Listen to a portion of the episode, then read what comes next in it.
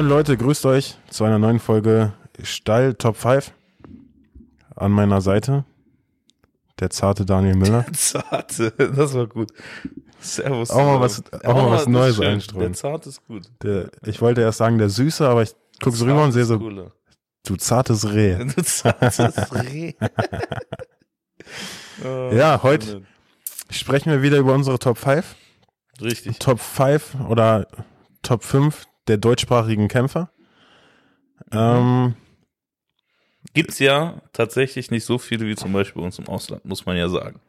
Nichtsdestotrotz haben wir ein paar Jute. ich glaube, wir haben, wir haben eine gute Auswahl getroffen. Sehr schön. Daniel, da ich anmoderiert habe, würde ich sagen, überlasse ich dir mal das Mikrofon und du startest mal mit deiner Nummer 5. Merci. Meine Nummer 5 ist jemand, den man tatsächlich vielleicht sogar Mainstream jetzt mittlerweile kennt. Also Mainstream ist jetzt vielleicht ein bisschen hochgegriffen, aber für MMA sehr bekannt, und zwar Stefan Pütz, T800. Ähm, absoluter Topkämpfer. Gerade, also auch momentan bei Octagon, eines der größten europäischen Organisationen unter Vertrag und liefert da auch ab. Aber besonders, meiner Meinung nach, wegen seinen vergangenen Errungenschaften, äh, ein Muss in dieser Top 5, war bei M1 Global Champion, was Ja. eines der größten russischen Veranstaltungen war, und hat gegen Leute wie ähm, Tibura gekämpft, der jetzt was in Tibura, der in der UFC ist. Der hat jetzt gerade am Wochenende wieder gewonnen. Genau, übrigens. also Ja. absoluter Topmann. Äh, und Bin aber immer noch der Meinung, der könnte Leichtschwergewicht kämpfen, so wie mass, so massig wie auf seinem Foto ja, aussieht. Ja, der ja. Körperfettanteil von mir fast, ja. Wollte ich übertreiben. Aber also Pütz hat schon echt stabile Leute gekämpft in der Und Vergangenheit. Genau, Ja. gegen äh, Nemenkov. Das ist der ältere Bruder von dem, der bei Bellator gerade Halbschwergewicht ist. ja. Wladimir oder Gönnen Ich weiß auch nicht ganz zu genau. dem Team vom Fedor oder so? genau, Fedor-Team. Ja.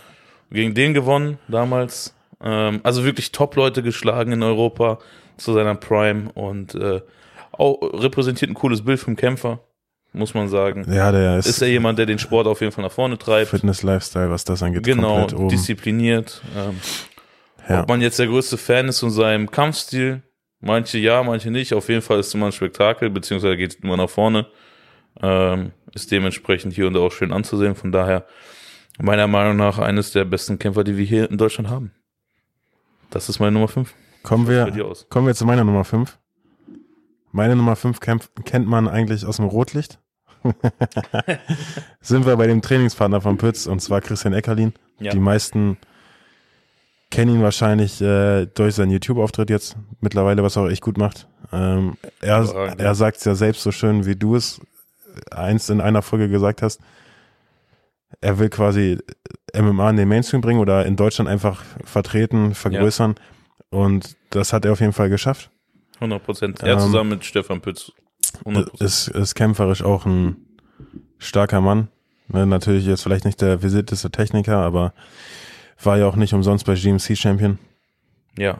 Ähm, ja, würde ich in Deutschland auf jeden Fall aufzählen. Bei KSW auch gewonnen. Bei Ja, Octagon gewonnen. Äh, stimmt, Octagon. Ja, bis auf diesen Tiefschlag, Ja, Ähm, das war ja sehr, sehr umstritten. der, der offiziell können wir so sagen, der keiner war. Aber na gut, müssen wir jetzt auch nicht weiter darauf eingehen. Trotzdem, egal wie das Ganze damals abgelaufen ist, Ja, sah schon Ähm, blöd aus für ihn, ne, muss man sagen, aber er ist trotzdem einer meiner Top 5 besten deutschsprachigen Kämpfer. und was man auch sagen muss, er hätte jetzt nach dem Kampf auch sagen können, okay, ich habe ihn geschlagen, ob es umstritten Ja, war ja. oder nicht. Scheiß drauf, ich kämpfe nächsten, weil der Brasilianer war auf jeden Fall brandgefährlich. Der war echt gefährlich, ja. Der ist da, hat sich der Herausforderung gestellt und gesagt, guck mal, das Ding biegen wir gerade. Weißt du? Das macht auch hat nicht er jeder, auch, muss man genau, sagen. da hat er sich gerade für gemacht. Also, Schon stabil. ja, da merkt man, aus welchem Holz er geschnitzt ist. Mhm. Und, und was ich ganz vergessen habe, man darf auch nicht vergessen, dass er eigentlich aus dem Profi Profifußball kommt, ne?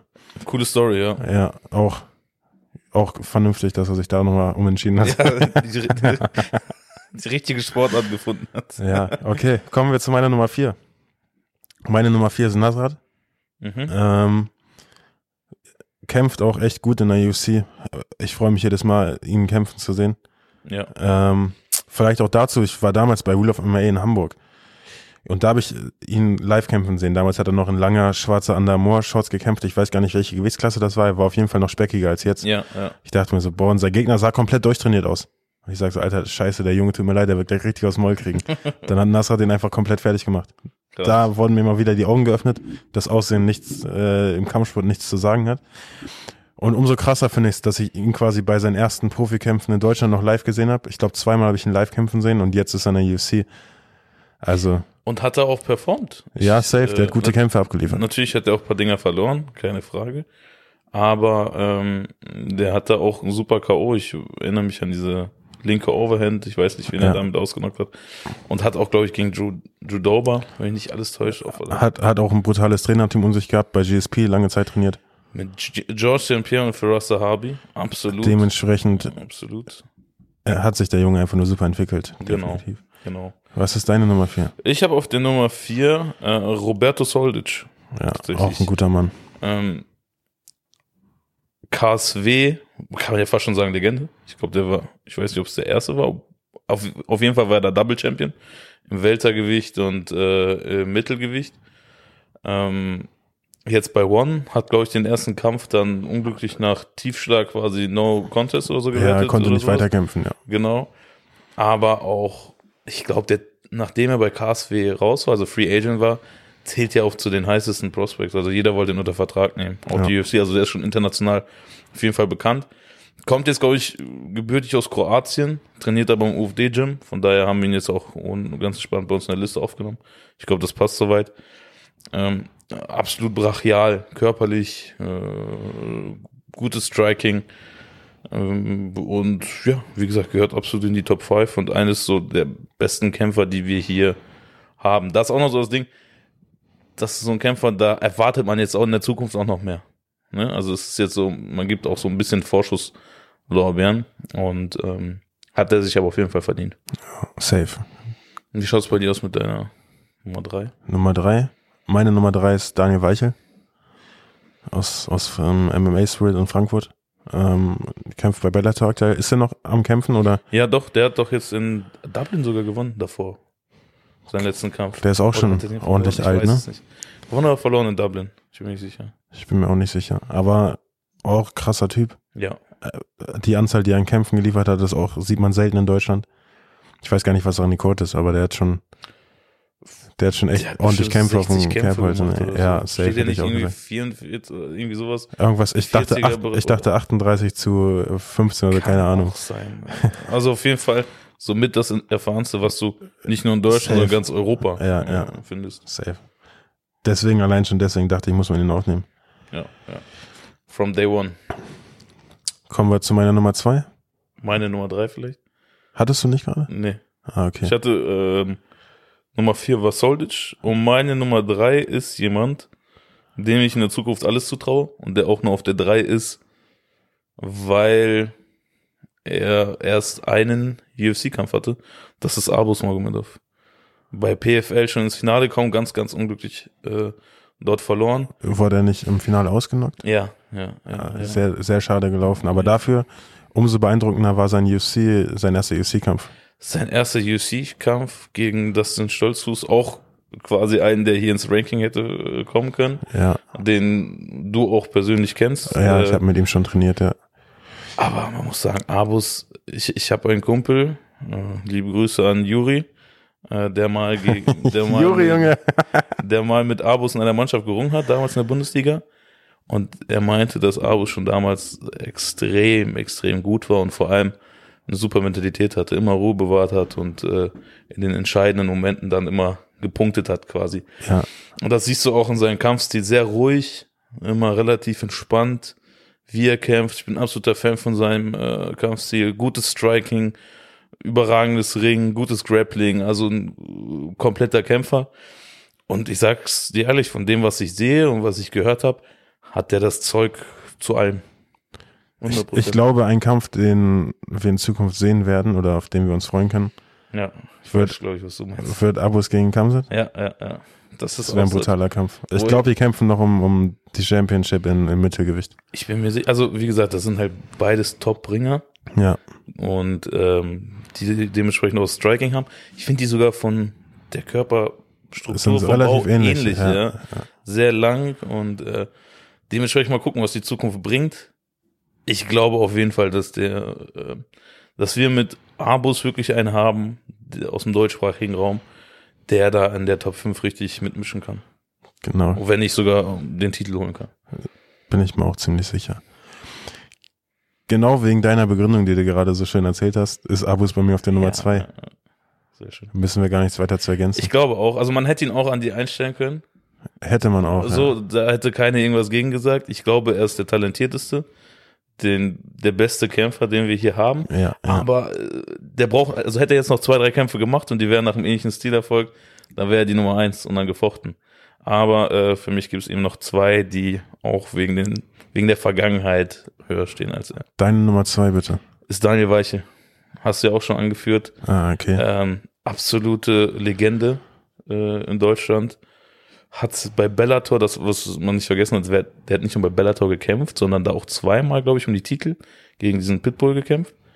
Äh, Patricio Pitbull. Und äh, auch wirklich knapp verloren. Also ist haarscharf am Bellator Champion Gürtel vorbei. Und alleine, man kennt das ja aus den ganzen Videos, auch von Christian Eckerlin etc oder auch von Daniel Weiche, wo die über die Anfänge erzählen.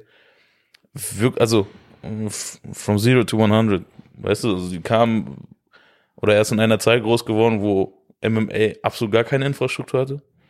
Äh, Wir beschweren uns ja jetzt, dass quasi der Support jetzt im Vergleich zu anderen Ja, Sportarten ja. nicht so groß ist, aber wo die angefangen haben, das ist wirklich ein OG quasi des Sports. Und wohin er es geschafft hat und auch aktuell noch kämpft auf dem Niveau, es muss, muss in der Top 3 sein auf jeden Fall.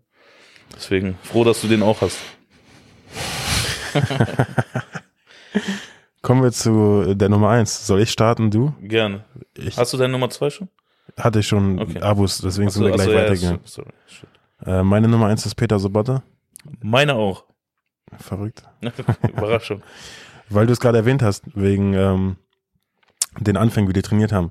Als ich mit Peter gequatscht habe, der hat mir erzählt, der hat sich für seinen UFC-Kampf in Berlin damals, ich weiß gar nicht, ob das sein erster war, ich glaube schon, Ja, ne, in Berlin, ja. hat er sich im Jugendheim vorbereitet mit drei, vier Freunden. Dann haben sie da Matten ausgelegt und konnten den Raum nutzen. Kannst du Also, das vorstellen? die hatten kein richtiges Gym. OG, OG. Ja. Peter, menschlich, absolut, Eine 10 aus 10. ja, 10 aus 10. Absoluter Motherfucker. Positiv gemeint natürlich. Richtig cooler Typ.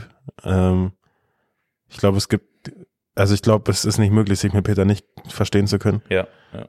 Ähm, wirklich sehr sympathischer Mann. Sehr guter Trainer. Ähm, Also was der da im Barling äh, rausbringt, ich meine, natürlich, wir sind jetzt nicht ganz, also wir sind da ein bisschen voreingenommen, weil Ja, wir natürlich äh, mit den Jungs da gut co- connected sind. Aber jetzt mal ohne Witz, was die da an Talenten gerade rausbringen, das ist unglaublich. Auch die Talentdichte. Da ist wirklich, könnt ihr euch in den nächsten Jahren äh, auf was gefasst machen. ja, Peter, super Trainer. Ich weiß gar nicht, ob man so weit gehen kann, dass er sogar noch fast der bessere Trainer ist als Wettkämpfer selbst. Werden wir in Zukunft, Zukunft ich wollte zeigen, gerade ja. sagen, werden wir in Zukunft herausfinden. Aber ja, Also muss ich auch nochmal unterstreichen, auch wenn man sieht, äh, einmal du hast angesprochen, die Anfänge, wie die Leute damals noch angefangen haben, dann auch die Weitsicht, nebenbei halt auch noch ein Gym geführt, darf man nicht vergessen, in den letzten Kämpfen. Auch absolute Killer gekämpft und auch besiegt teilweise. Natürlich hat er auch Niederlagen, gar keine Frage, aber hat immer gegen Top-Leute in der UFC gekämpft, ganz haarscharf, glaube ich, an der UFC Top 15 vorbeigekratzt ja, und äh, gegen solche Leute gekämpft wie Leon Edwards. Sein vorletzter Kampf war gegen Leon Edwards, ja. der jetzt der UFC-Champion ist und ähm, hat einen guten Kampf gezeigt. Absolutes Grappling-Ass und äh, dementsprechend Bei Peter ist es so im Gym, ähm, dass du quasi als Blaugurt, wenn du da im Blaugurt bist, kannst du woanders Black Belts tappen. ja, ja, gefühlt. Also-. Das Grappling ist da schon sehr, sehr gut. Genau, genau. Dementsprechend ähm, unsere Nummer eins Peter Sobotta und genau, coole Kategorie. Ich glaube, da gibt's noch ein paar Leute, die man auch noch reinnehmen Safe. könnte. Äh, nichtsdestotrotz, das war jetzt unsere Meinung zu der ganzen Geschichte. Schreibt gerne herein, wer auf dieser Liste fehlt und ja, bedanken uns fürs Zugucken. Vielen Dank für eure Aufmerksamkeit und dann sehen wir uns bald wieder. Macht es gut. Haut rein, Leute. Schönen Abend noch. Ciao.